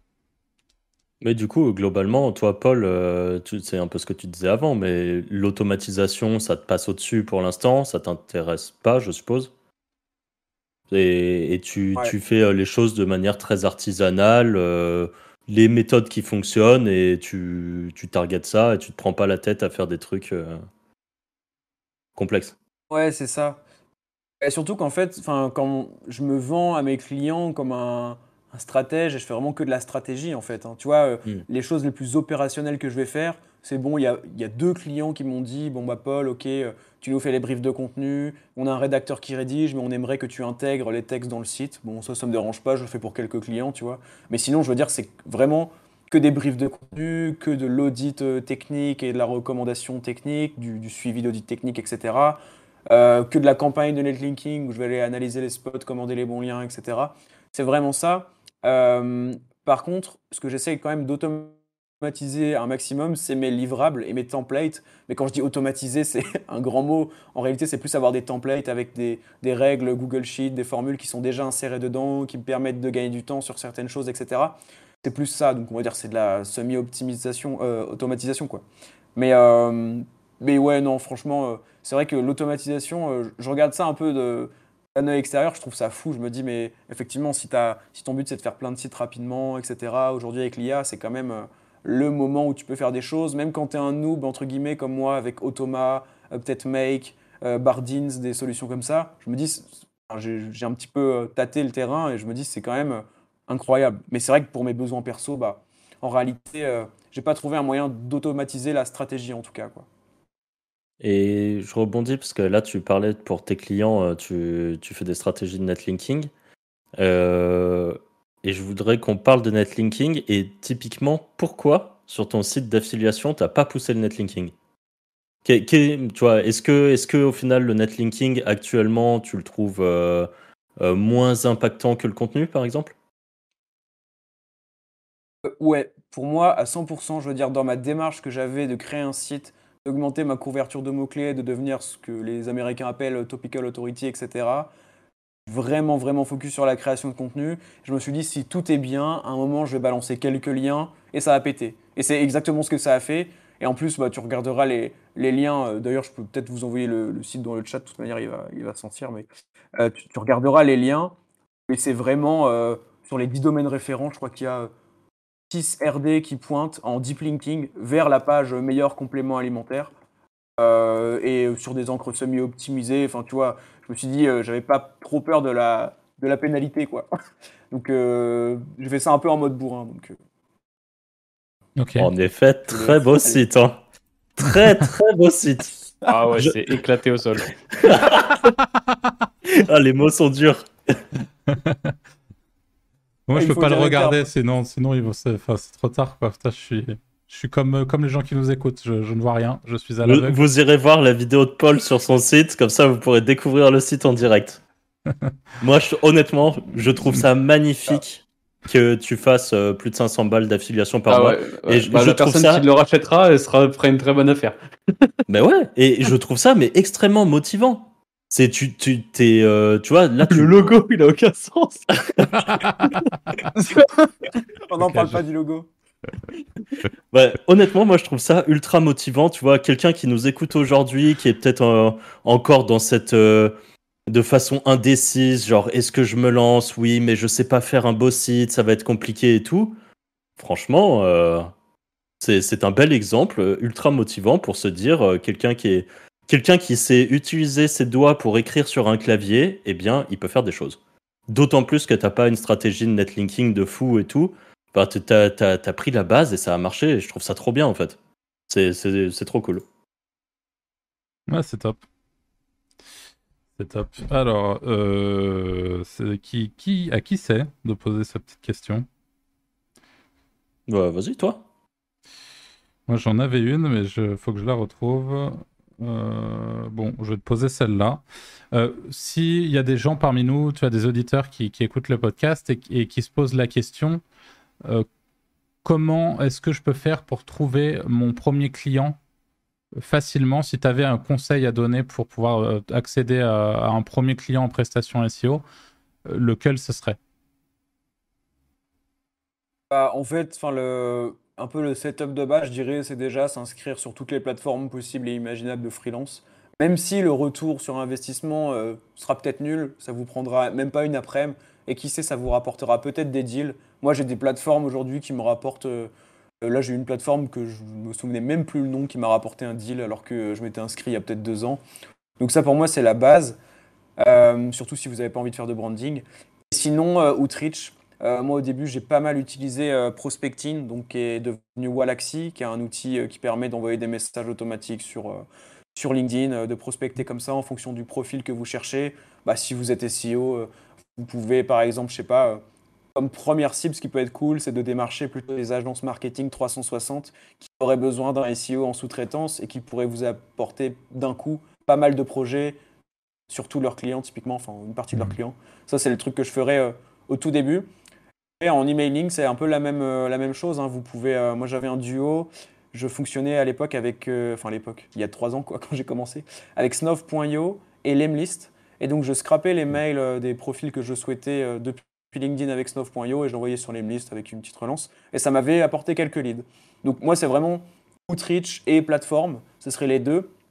Et après, évidemment, c'est hyper intéressant de commencer en parallèle à travailler les, choses euh, in-band plutôt qui vous apporteront à long terme, à savoir, comme on l'a dit, hein, le, votre SEO, évidemment, pourquoi pas, et euh, le personal branding. Ça, toujours à faire en, parallèle si vous si vous sentez bien là-dessus. quoi. Et moi qui ne connais pas du tout euh, le monde de la prestation comme tu fais, euh, quand tu dis que ça te permet d'avoir des leads, est-ce que ces leads, après, pour qu'ils se transforment euh, vraiment en clients, tu es obligé de les close au téléphone? Est-ce que le closing euh, au téléphone, c'est vraiment 100% du temps? En fait, tu es toujours obligé à un moment de les appeler ou de faire une presse, un truc réassurant. Ça peut jamais rester que par écrit pour moi. Alors j'ai eu un cas inverse, mais c'est impossible. Par contre, souvent, c'est c'est pas vraiment, moi en tout cas, c'est pas en visio que je close, c'est-à-dire qu'en visio, je leur présente tout, donc je fais une propale avec un petit pré-audit, je mets en avant des éléments, des exemples de mots-clés qu'on peut cibler, etc. Puis à la fin, je leur dis, bah voilà, écoutez, moi je vous propose de faire ça. en premier, on aura un audit technique, ça va coûter tant. Ensuite, on aura ça, ça va coûter tant. Et puis ensuite, on aura le forfait mensuel où là, tous les mois, on va faire ça, ça, ça, et ça va coûter tant. Et donc, je leur envoie. Et puis, en gros, après, c'est eux qui décident en, interne. Mais ce qui est bien aujourd'hui, c'est quand même que avec mon personal branding, il y a des gens qui me contactent et qui sont déjà convaincus, qui me suivent déjà, etc. Donc ça, c'est une énorme force que j'ai sur le closing, en plus des résultats que j'ai eu sur mon site paulvengeon.fr, où au final, je l'avais aussi pensé pour ça comme élément de réassurance. Euh, d'ailleurs, c'est une slide dédiée dans ma propale où je commence et je mets le, screen, petit screen SEMrush qui va bien. Quoi. Et, euh, ouais, donc, euh, tu es obligé, il y a toujours une étape téléphone visio, parce que sinon, le, prospect est vraiment jamais euh, réassuré. Par contre, tu n'as pas l'étape où tu dis, euh, OK, alors maintenant, si vous choisissez de partir avec moi tout de suite, je vous fais une discount de 20%, et sinon, et sinon ça sera 100% si vous décidez plus tard. Enfin, tu n'es pas du tout obligé de faire un truc agressif comme ça, au contraire. quoi. Alors tu, tu feras gaffe, Paul, tu as un petit lézard derrière toi, là, sur le... C'est un gecko. C'est un gecko, t'as un petit gecko. Et c'est vrai, en plus, c'est un gecko.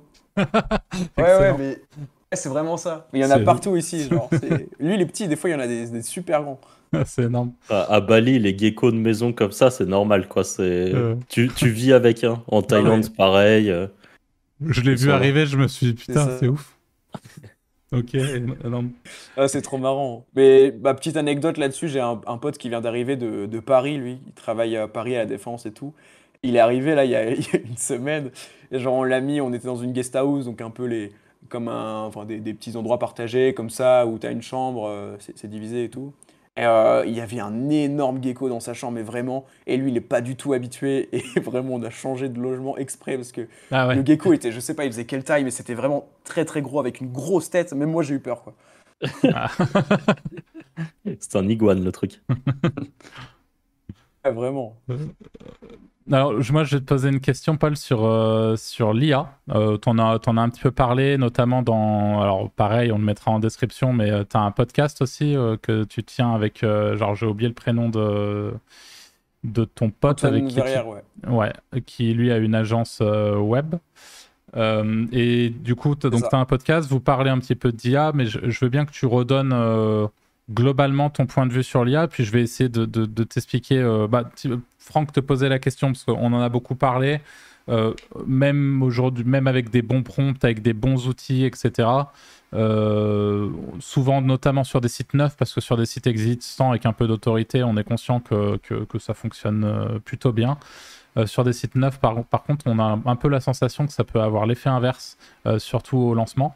Euh, comment est-ce que toi tu, perçois les choses de ce côté-là? Est-ce que tu es aussi d'avis qu'il faut quand même faire attention avec l'IA et pas y aller euh, euh, de manière trop violente Est-ce que tu considères que l'IA c'est du grey hat slash black hat ou est-ce que bien fait, ça peut être tout aussi bien qu'une rédaction humaine authentique? Bah franchement, moi en tout cas dans mes cas, alors pour le contexte, j'ai jamais lancé, je crois, un site 100% ChatGPT dès le début. Euh, où euh, il y a dès le début. Parce que même mon site de, compléments alimentaires, enfin c'est de la whey du coup, euh, en réalité au début je rédigeais vraiment manuellement dessus, mais ça représente peut-être 10% des contenus. Et après, j'ai fait Jasper, après ChatGPT. Sur mon site paulvengeon.fr, c'est pareil, je fais pas mal de ChatGPT aujourd'hui, mais au début c'était full manuel. J'ai pris de la rédac offshore aussi pour tester un petit peu, etc. Donc sur la vie, commencer un site neuf 100% avec ChatGPT, qu'est-ce que ça fait? Là, euh, je ne mettrai pas d'hypothèse parce que j'ai tout simplement pas testé de mon côté. Mais mhm. effectivement, ça peut me paraître logique que euh, partir là-dessus, voilà. Après, enfin, pour la partie de ChatGPT, je trouve ça hyper intéressant si vraiment tu, ça va être cliché, hein, mais si tu promptes bien et si tu lui donnes des datas aussi. Comme je mhm. disais, je ne sais pas quel est le prix moyen du BCAA, bah, lui donner un prix moyen, faire des petites recherches à côté, etc., pour apporter de la vraie valeur et pas avoir que des réponses bah, ça dépend de nombreux facteurs, euh, en fonction de, etc., etc. Pour moi, ça, ça peut faire la, différence. Et après, euh, pour moi, ce qui peut être mieux aussi, c'est vraiment de donner des indications sur le ton pour imiter un petit peu la rédaction euh, humaine. Mm. Typiquement, en tout cas, de manière classique, moi je trouve que ChatGPT s'adresse très très peu aux internautes il va très très peu se mettre à la place en disant, en mettant des phrases de transition type si vous cherchez à comprendre comment fonctionnent les BCA, ne vous inquiétez pas, on va vous expliquer ça simplement. Ça c'est quelque chose j'arrive à lui faire dire, mais avec une ligne dans mon prompt dédié où je lui dis de, s'adresser euh, aux, internautes, de se mettre à leur place en fonction de ce qu'ils recherchent, etc. Mm. Et donc, euh, pour moi, il y a plein de choses comme ça qui font qu'à mon avis, ça peut être moins cramé, entre guillemets, apporter de la vraie valeur. Auquel cas, je pense qu'on limite beaucoup, euh, beaucoup les risques. Mais sinon, sur les sites qui démarrent de ChatGPT, je suis très curieux ouais, d'avoir votre, votre avis. Vous avez testé ça euh, à grande échelle ou en manuel plutôt euh, Moi, alors je vais, je vais te répondre après, euh, je laisserai les gars répondre. Moi, pour le coup, j'ai testé pas mal de choses. J'ai testé déjà au niveau des domaines sur des sites neufs. Et site neuf, c'est bien souvent un mur assez rapide. Tu vois, le site qui ne décolle jamais vraiment. Alors après, je te parle de tests en full automatisé. Il n'y a pas eu tout ce, travail euh, de recherche sur l'intention. De voilà, on est sur un truc euh, automatisé avec des bons outils connus euh, aujourd'hui, mais sans rentrer dans, dans, un truc chiadé. Quoi. On est sur de l'IA, donc il faut que ça aille vite. J'ai fait des tests assez similaires avec de, de l'humain avec qui, qui, donc, qui pilote l'IA, avec du rédacteur offshore qui pilote l'IA, avec voilà. et là, cette fois-ci, à la fois sur des expirés, à la fois sur des domaines neufs. Et euh, généralement, là déjà les résultats sont un, sont un peu mieux. Et sur de l'expiré, euh, ça marche euh, un peu mieux. C'est pas l'euphorie, mais en, fait, dès que le site a un tout petit peu d'autorité, ça passe, mais ça peut vite être. Enfin, travailler à blanc sur un site qui a pas d'autorité, qui est tout neuf, et faire de, de l'IA autogénérée sans trop réfléchir euh, dessus, c'est un, coup, à mon sens, à, flinguer un site à l'open. Et, c'est un peu le, constat qu'on avait fait. Je repense au cas de, euh, de ta sœur, Anto, qui a monté un site euh, pour un de ses business et qui, qui a fait du chat GPT et qui a en fait tué le domaine. Enfin, c'est un peu le, Et toi, Franck, de ton côté euh, moi, j'ai pas des retours euh, de ouf avec du chat GPT. J'utilise TextBulker euh, en partie de temps en temps. J'ai des mix de d'IA qui sont aussi retapés un peu. J'ai un mix de tout. pour l'instant, j'ai pas de résultats qui rankent très fort. J'ai des trucs qui peuvent ranker première page, mais qui rankent et qui redescendent assez rapidement. Donc, j'ai pas de Hmm. Après, j'ai jamais trop poussé non plus. Je me suis pas dit, euh, je, prends un site et je fais euh, full test parfait dessus. Euh, pour, pour vraiment avoir des retours, c'est je prends des sites qui sont déjà existants et je leur colle de l'IA dessus. Et c'est des sites qui ont déjà de l'autorité et tout. Donc les résultats sont jamais trop mauvais, mais ils sont jamais aussi bien que quand c'est alors quand c'est moi qui rédige ou que c'est un rédacteur français qui fait un truc ultra carré, ça rend vraiment très bien. Euh, quand c'est mon euh, rédac euh, offshore, ça rank un poil moins bien et ça mérite des réoptis. Mais dans, dans l'ordre, je trouve, en tout cas pour l'instant, moi, de, de, des résultats que j'ai, c'est contenu français, enfin, ou contenu rédacteur très premium, on va dire, rédacteur offshore en deuxième et le contenu IA derrière. Malgré tout, euh, je suis moins négatif que ce que j'étais avant. Je pense qu'il y a des gens qui arrivent à faire des choses très bien avec de l'IA qui est retouché. Donc euh, c'est juste que moi, euh, je pense que j'ai jamais réussi à bien le faire. Et tu vois, comme tu l'as dit, Paul, toi, tu arrives à faire des bons promptings et à ranker avec. Donc la preuve, c'est que ça marche. c'est juste que moi, en tout cas, j'ai jamais réussi à avoir des trucs qui fonctionnaient aussi bien que ce que j'espérais. Mais le problème vient sans doute de ma capacité à gérer l'IA, je pense. Voilà. Est-ce que, euh, Anto, tu as, une question qui t'est venue ou je continue? Ouais, une question, euh, c'est par rapport au site qu'il a envoyé. Mais ça n'a rien à voir. Enfin, c'est... Tu, fais du géologue en bas, mais sur ce type de produit, ça fonctionne? Enfin, c'est impossible de Le géologue? Non, le géologue, c'était vraiment, euh, bah, tu vois, pour retenir euh, purement psychologiquement l'habitude de créer une page par jour. À un moment, j'avais vraiment plus le temps disait allez c'est bon, texte à trou géologue et puis on verra peut-être que ça rapportera plus tard et au pire mm. ça fera des pages pour faire du maillage interne quoi. C'était vraiment littéralement pour ça. effectivement, euh, je pense que ça m'apporte rien. Après, euh, je t'avoue que je ne traque même pas d'où viennent les, conversions et tout. Euh, je ne veux pas me prendre la tête avec ça. que je vois à peu près les, pages qui me génèrent le plus de trafic et tout. Mais, après, parce que moi je, je, fais pas trop de sites comme ça, mais tu vois une grosse différence de faire beaucoup de pages uniquement dans le but de faire du maillage interne? Euh, je dirais pas uniquement dans le but de faire du maillage interne, mais taper toutes les requêtes SEMrush où il y a ton mot-clé, où il y a une intention de recherche différente, que tu n'as pas déjà écrit des articles dessus, etc. Ouais, là, ça, je, vois une, une, différence euh, vraiment pas mal. Parce que là, pour le coup, le site, c'est aussi pour ça, une autre raison pour laquelle je ne le continue pas, c'est que j'ai quasiment traité, euh, je dirais, tout l'informationnel autour de la thématique. En tout cas, selon euh, Keyword Magic Tool, SEMrush. Hein. Après, je pourrais aller encore plus loin et tout, mais voilà. Et c'est marrant parce que du coup, je, viens de regarder et tu ranks en géologue et tu ranks bien. Hein. sur des requêtes, des requêtes qui font du traf. Euh, ça, je me suis demandé, ça se trouve, ça va en vrai. Enfin, tu peux pas trop savoir, mais ça se trouve, ça va. C'est dur de savoir parce que, comme tu dis, c'est pas traqué, mais, euh...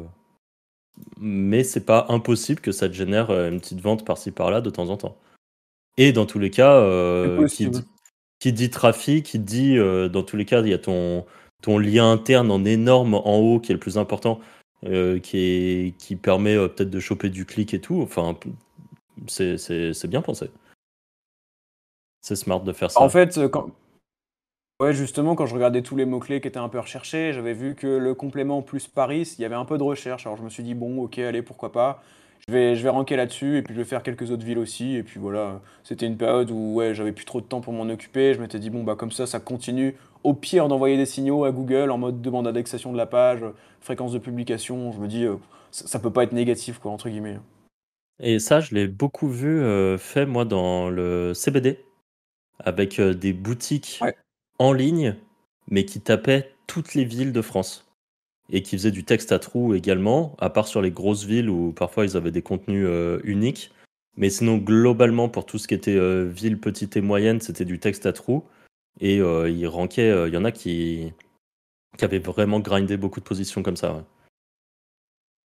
Ouais, je vois très bien parce que j'ai un, un client d'ailleurs dans le, dans le CBD, donc euh, effectivement, ça, ouais, ça se fait pas mal. Et c'est vrai que je me dis, après, la logique aussi, c'est de se dire, bon, bah, on a un GMB ou on n'en a pas, mais dans tous les cas, si ça fait une double apparition dans la SERP, ou si ça peut nous permettre un mini élément de réassurance qui fait que la personne va recliquer sur notre GMB à nous alors qu'on est deuxième et pas premier, enfin, tu sais jamais, je me dis, en plus, quand c'est les textes à trous, t'as vraiment zéro temps à perdre quasiment. Le seul truc, c'est peut-être le risque qu'un jour ce soit un peu pénalisé. En tout cas, a priori, pour le moment, c'est pas le cas, en tout cas sur mes sites. Donc, euh, donc ouais, je pense que t'as tout à gagner, hein, surtout quand il y a des sous derrière.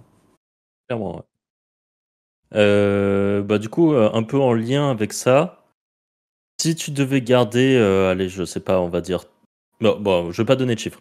C'est quoi tes, tes tips principaux SEO Genre, euh, les trucs que tu trouves les plus intéressants en SEO, ce qui est, genre, si on fait un 80-20 euh, de ce qui est le plus important pour toi en SEO, qu'est-ce que c'est? Le mot-clé dans le title, mettre le mot-clé dans le H1, et après apprendre à comprendre une SERP, analyser les intentions de recherche traitées par les concurrents, savoir en déduire, en, sortir un listing d'informations à traiter dans sa page, savoir traduire ce listing en structure à chaîne, pour au final avoir un plan complet euh, d'articles informationnels ou même euh, de listes d'intentions à traiter sur une page catégorie, une page produit, hein, et euh, vraiment faire un contenu qui répond à l'intention de recherche et avoir quelques notions en netlinking, notamment en deep linking, faire du lien vers des pages précises et pas uniquement vers la home, des encres, semi-optimiser, optimiser pour pousser tout ça. Quoi. Moi, ce serait vraiment ça le, le 20-80 et après aller chercher plus loin sur la technique, la web perf, les réseaux sociaux, pourquoi pas, l'autorité autour de tout ça. Mais pour moi, la base, c'est vraiment ça. quoi. La web perf, euh, pour toi, c'est un point euh, essentiel? Ça peut l'être. En tout cas, euh, bah, sur le site que je vous ai envoyé, il y a tellement pas de CSS que la web perf est incroyable.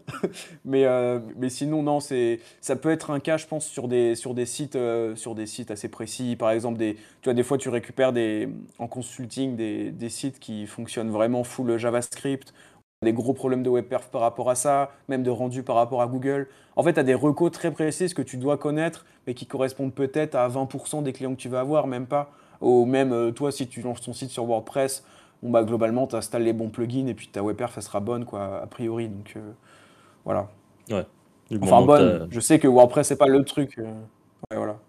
Ouais, à partir du moment où tu as WP Rocket, euh, au pire, tu rajoutes un CDN et puis enfin, tu as déjà fait une grosse partie du taf. Ouais, c'est ça. Et je pense que d'ailleurs, c'est un grand piège des gens qui peut-être commencent un petit peu et ont entendu parler de la web perf, mettent leur site, je sais pas, dans PageSpeed, GTmetrix euh, ou, d'autres outils comme ça, et en fait euh, deviennent perfectionnistes de la web perf alors qu'ils ont en réalité créé zéro page optimisée.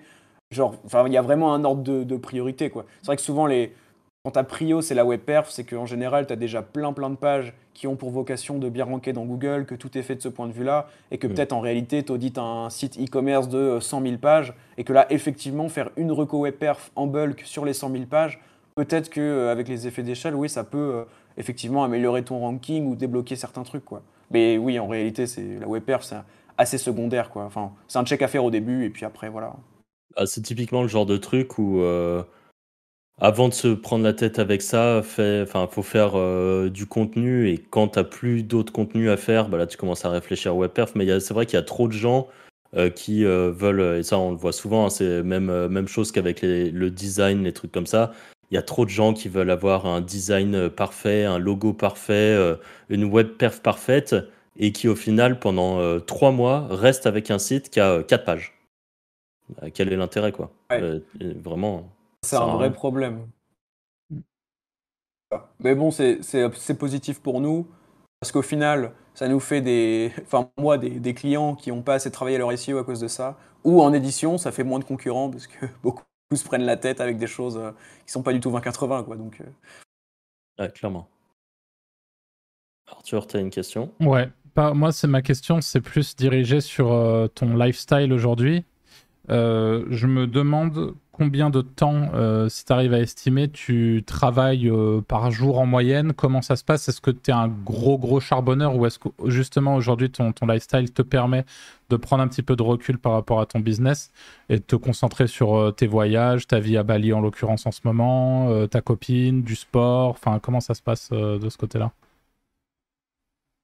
C'est hyper intéressant comme question parce que j'ai jamais été dans une dynamique autant lifestyle et euh, temps libre entre guillemets qu'aujourd'hui.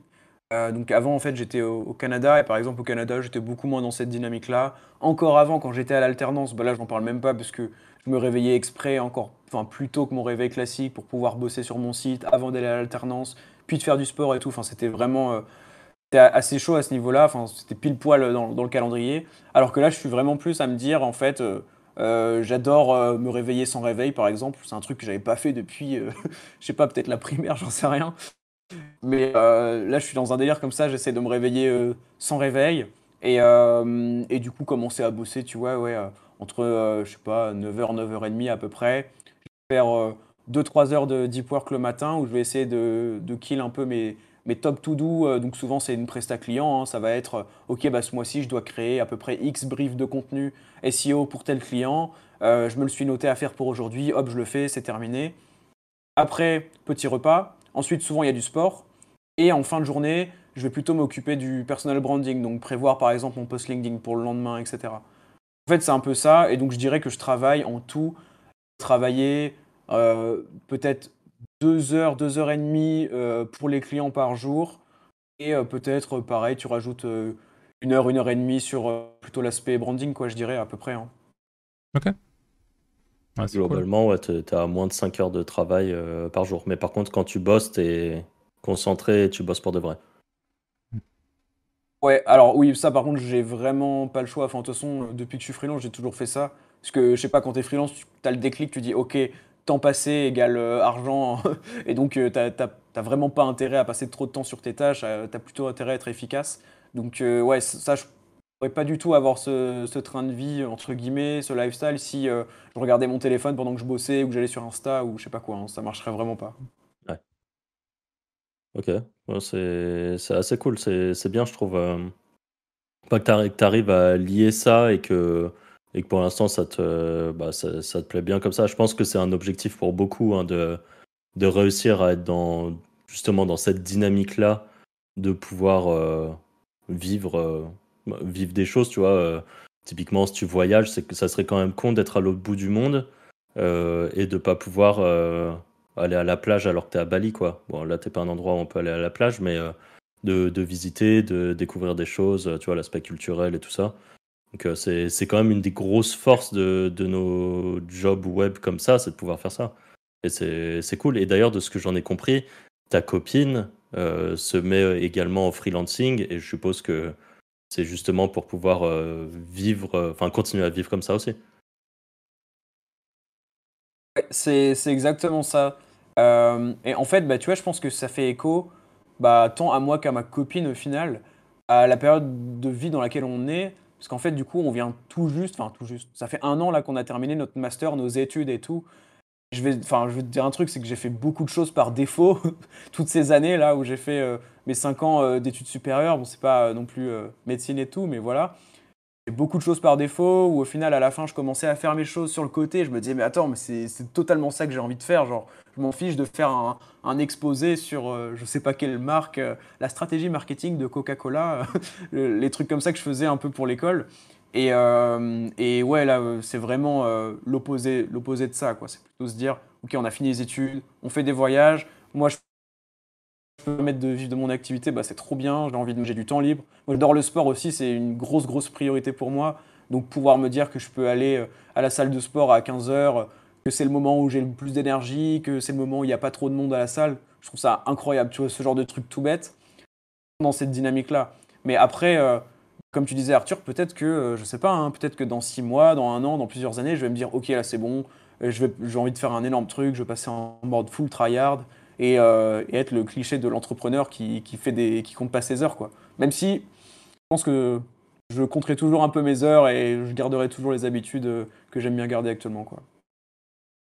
Ouais, c'est ce que j'allais dire. Je pense que c'est un peu dans, dans ton ADN aussi. Je pense pas que tu vois que tu feras un truc très gros. Enfin, je te le souhaite si t'as envie, hein, mais dans la... dans comment tu fais, tu, tu vis, je pense pas que tu feras un truc. Euh, bah, après, il y, a des, y a des périodes de vie aussi, hein, faut pas l'oublier. Paul, il est encore euh, très jeune. Vrai, euh, on n'a souvent pas les mêmes envies. Euh, enfin, après, ça va dépendre. Hein.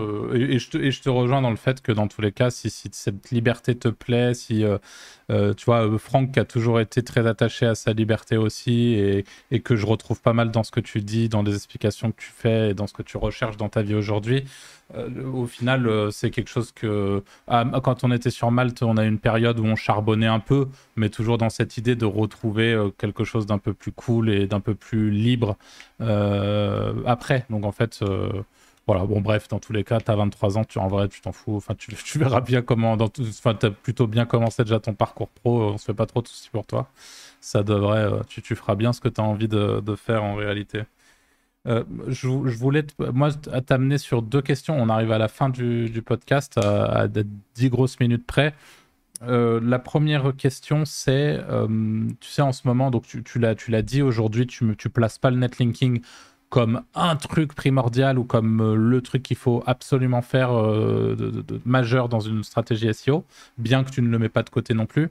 Euh, aujourd'hui, sur, sur LinkedIn, et ça a toujours été plus ou moins le cas d'ailleurs, hein, nous, même à l'époque, quand on était éditeur de site, on a eu des, même des amis très bons en édition de site euh, qui avait ce point de vue que le lien c'était pas bien et qu'il fallait faire du SEO bio, ne pas faire de lien, etc. Aujourd'hui sur LinkedIn, là où tu es très présent, il y a des gens dont c'est la stratégie de communication de se positionner sur ce type de, de, euh, bah stratégie, c'est-à-dire ne faites pas de lien, c'est toxique, machin. Déjà, un, qu'est-ce que tu penses de ça? Et la deuxième question qui vient juste après, c'est euh, qu'est-ce que tu penses aussi du business de la vente de liens, qui est un énorme marché dans le, dans le SEO Ouais, en fait, déjà juste pour mon avis sur le netlinking, je trouve ça vraiment surpuissant, mais quand tout est déjà fait en amont, quoi. Mm. Parce que, je l'ai vraiment vu sur mon site de compléments alimentaires. Euh, bah, le, le mot-clé meilleur plus complément. Je l'avais fait, la page était faite, les intentions étaient traitées, etc. Je l'ai publié, je l'ai indexé, j'avais fait zéro netlinking, je crois, ou peut-être un petit lien sur la home. J'étais, euh, je crois, dixième ou quinzième, quelque chose comme ça. J'ai envoyé le deep linking. En même temps, j'ai fait des encres semi-opti, etc. Donc bref, ça a quand même bien poussé. Je suis vraiment passé suite à ça, et je sais, j'ai fait aucun autre changement. Je suis passé 15e à 4e, je crois. Vous pouvez regarder dans l'historique SEMrush ou quoi, mais donc vraiment, enfin, j'ai plein de cas comme ça euh, sur des sites perso, sur des sites clients, qui me montrent que le, netlinking est très très puissant. En tout cas, ça dépend comment on le fait, mais, euh, mais voilà. Mais effectivement, je ne pense pas que ce soit euh, obligatoire. Euh, je pense que c'est obligatoire à certains moments. Tu veux passer un palier où ton édito est déjà très très bon, où ta topical authority est très bonne aussi, tu as tout fait en maillage interne, etc. Là, effectivement, du lien, ça peut vraiment te débloquer et sur des requêtes euh, concurrentiels notamment. Comme je te disais, j'ai un client dans le CBD, j'en ai un pompe à chaleur, etc. Sur ces SERP-là, évidemment, je vois bien que le netlinking, c'est fondamental. Mais euh, peut-être moins qu'avant, effectivement. Mais j'étais même pas là avant pour en juger. Donc c'est plus, entre guillemets, à, vous de me dire là-dessus. Pour répondre après sur euh, LinkedIn, effectivement, il y en a, c'est leur fonds de commerce de, de faire des, des posts avec l'accroche le netlinking est mort, les, les, backlinks servent à rien, etc. Moi, je vais te répondre selon mon expérience. Je leur ai demandé, en tout cas, il y en a un, je lui ai demandé en, commentaire sur quelle requête business il rankait. Il m'a répondu que c'était encore en cours. Donc, euh, en tout cas, pour, pour lui. non, mais voilà. Et pour lui, voilà. Et, souvent, c'est, bah, moi, ce que j'ai vu, c'est que c'est des personnes qui, qui, envoient des résultats SEO euh, sur LinkedIn qui sont des courbes d'impression de GSC, qui sont des fois des courbes de clics. GSC, ok, un peu mieux, ou des fois des courbes de mots-clés, de, de trafic estimé, SEMrush, mais quand tu creuses un peu, et que tu découvres peut-être les sites, etc., bah, tu te rends compte que oui, ok, ils rankent, mais je veux dire, c'est pas non plus euh, les requêtes euh, top, enfin qui vont apporter énormément de business, ou en tout cas il y a beaucoup de concurrence en SEO. après, construire du lien sans acheter du lien, ça peut être hyper puissant, je pense. encore faut-il, je pense, avoir un service d'outreach un peu automatisé où tu passes pas trop de temps, parce que j'ai l'impression que c'est quand même le gros point noir de cette technique, même si je pense que ça peut être vraiment surpuissant et que pour le coup, bah, en tout, toi qui es un peu anti-pattern de site, etc., WordPress, bah, je pense que là, tu peux vraiment choper des liens assez rares euh, même de la part de vrais médias. Et même pour mon site paulvonjon.fr, c'est quelque chose que j'ai fait au début parce que j'avais le temps et que j'avais envie. Mais j'ai eu des, beaux petits liens de la part de sites assez autoritaires en contactant en fait les propriétaires sur LinkedIn, en chopant un mail, etc. Et j'ai vu que ça avait vraiment bien, même très bien marché euh, par rapport à ça. Donc euh, voilà pour ça. Et sinon, bah, ta dernière question sur le business de la vente de liens. Je trouve ça très cool que ce soit démocratisé, parce que c'est vrai que même d'un point de vue prestataire, honnêtement, c'est quand même hyper sympa de pouvoir comme ça acheter des liens, avoir la main sur tes encres, sur euh, le sujet de, ton article invité, pouvoir commander en, lot, etc., suivre tout ça dans les plateformes. Maintenant, bah oui, ça, ça amène son, je pense, ouais, son, son lot de, de, patterns, et je suis quasi sûr que quand tu commandes sur euh, telle ou telle plateforme connue, euh, tu, tu, commandes, je sais pas, pour 500 euros de liens par mois pour ton client, bah, peut-être que sur les 500 euros, tu as 200 euros qui ont été dépensés dans des sites un peu jus zéro qui balancent plus rien, mais toi, tu n'es pas au courant. Et comme les sites rankent quand même, tu te dis, OK, il y a quand même de la puissance. Et je trouve que c'est l'enjeu, c'est de différencier les sites qui sont potentiellement en filtre jus zéro. Donc, ceux qui ne savent pas, c'est globalement des sites, on va dire, cramés par Google, où Google va pas vous pénaliser si vous obtenez un lien de leur part, mais par contre, ça va rien faire, genre littéralement rien. Et donc, pour moi, c'est le risque. Et je trouve qu'il y a des plateformes qui s'en sortent pas mal, euh, qui, arrivent un peu sur le marché, qui dévoilent pas forcément leurs spots, ou leurs spots sont que sur leur plateforme à eux et pas sur toutes les plateformes du monde. Et il y a peut-être un peu moins de patterns. Bon. Euh, on peut le dire, hein, toi tu es un gros défenseur de Linkuma, euh, qui est, dont tu parles très régulièrement. moi je suis pas client de Linkuma, enfin si j'ai été client, et euh, ça faisait euh, bah, petit site, euh, enfin, d'un côté, pour 10 ou 30 euros, tu n'es évidemment pas sur des sites qui font 4000 visiteurs par mois ou des trucs comme ça. malgré tout, et c'est dans ton podcast que tu expliquais ça, parce que, évidemment, moi j'ai eu mon point de vue où tu as l'affiliation, je me disais, bon, Paul, il en parle parce qu'il a son affiliation et que, et voilà, c'est ce que, ce que je peux tout à fait comprendre. Et euh, je pense qu'au final, ce n'est pas le cas. Je pense que tu es un vrai défenseur de Linkuma et que tu as des vrais résultats avec. Et euh, je trouve ça assez cool et ça m'a donné envie d'aller euh, un peu pousser les tests. Parce que justement, comme tu disais, ils ont leur propre réseau ultra privé qui, qui, du coup, peut, peut, push. Quoi. Donc pourquoi pas. toi, ça m'a motivé à essayer. D'ailleurs, s'il y en a essayer, qui veulent euh, laisser un commentaire par rapport à ça et qui ont des résultats. Mais euh, donc toi, par exemple, tu as, des résultats cool. Pour tes clients, par exemple, tu leur prends du lien euh, Linkuma? Ou tu, tu prends... tout à fait. Alors, ouais, en fait, bah, déjà pour, bon, pour la petite histoire, puisque tu en parles, effectivement, ouais, je, Linkuma, j'adhère à 100%. Après, voilà, il hein, faut, voir à l'échelle. Hein. Il, aurait fallu que je fasse 1000 campagnes de netlinking avec tous leurs spots pour voir si vraiment en moyenne ça pousse bien ou pas. En tout cas, moi j'ai fait des tests de mon côté. à la base, ils m'ont approché par rapport à ça pour me présenter l'offre, etc. J'étais un petit peu sceptique, tu vois, je les connaissais pas. Je me disais, bah attendez, enfin, je, vais, je vais tester tout ça. Et j'ai testé justement sur mon site de complément. Là, quand je disais que j'avais envoyé 5 liens en deep linking, c'était justement les, les liens qu'ils me proposaient de faire pour tester. Et euh, bah, moi, dans mon cas, ça, ça a vraiment explosé. J'ai commencé à faire un peu de communication autour. Effectivement, il y a un lien affilié, etc. J'étais vraiment content de mettre en avant une, solution comme ça. Et euh, au final, j'ai vu vraiment, dans les premières personnes, par exemple, qui ont utilisé mon lien affilié, qui sont inscrits, des retours euh, assez positifs, hein, franchement, sur, sur Linkuma, etc. Effectivement, après coup, quand tu passes les spots dans SEMrush, eh ben, tu n'as pas une courbe de trafic de ouf, etc. Mais comme tu dis, c'est vraiment des sites qui ont bah, peu, pas ou peu de métriques, mais qui pour le coup ont peu ou pas de pattern. Donc en fait, c'est un peu un. un enfin, faut faire le juste milieu. Et, euh, et du coup, pour mes clients, pour ta question finale, effectivement, à la base, euh, bah, puisque du coup, on, cite les plateformes, je passais full sur euh, que je trouvais top d'un point de vue rapport qualité-prix, avec des spots que je trouve on trouve moins cher versus d'autres plateformes. Mais bref, c'est mon avis. Euh, et, maintenant, je commence justement à diviser le budget, à dire OK, on mettait 500 euros sur RFRR. Maintenant, je vous recommande plutôt de faire 200 euros sur Linkuma pour avoir en plus bah, plein de liens, parce que pour 200 euros, vous pouvez vraiment euh, avoir d'un point de vue quantitatif beaucoup de liens et euh, garder 300 bah, euros sur iReferR et peut-être acheter euh, bah, 3 spots à 70 euros à peu près, euh, où là on va chercher la métrique, on va chercher le positionnement thématique du site et bah, toutes les métriques qu'on veut, qu'on veut aller checker. Et Linkuma, ou plutôt on se dit, ok, limite je regarde même pas les sites, c'est juste que je sais que ces sites-là peuvent vraiment bien me pousser, qu'en plus ça peut, faire, ça peut me permettre de diversifier mes encres sur la quantité de liens, etc. C'est des objectifs différents, je pense. Et le lien forum, tu es utilisateur? Enfin, le ninja linking à l'ancienne. Ouais, bah. Ouais, un petit peu pour mes sites perso plutôt, parce qu'évidemment ça prend du temps. Mais j'ai pas encore processisé le fait de euh, mettre euh, mes clients en début de presta linking sur une presta de Ninja. C'est quelque chose que j'ai en tête.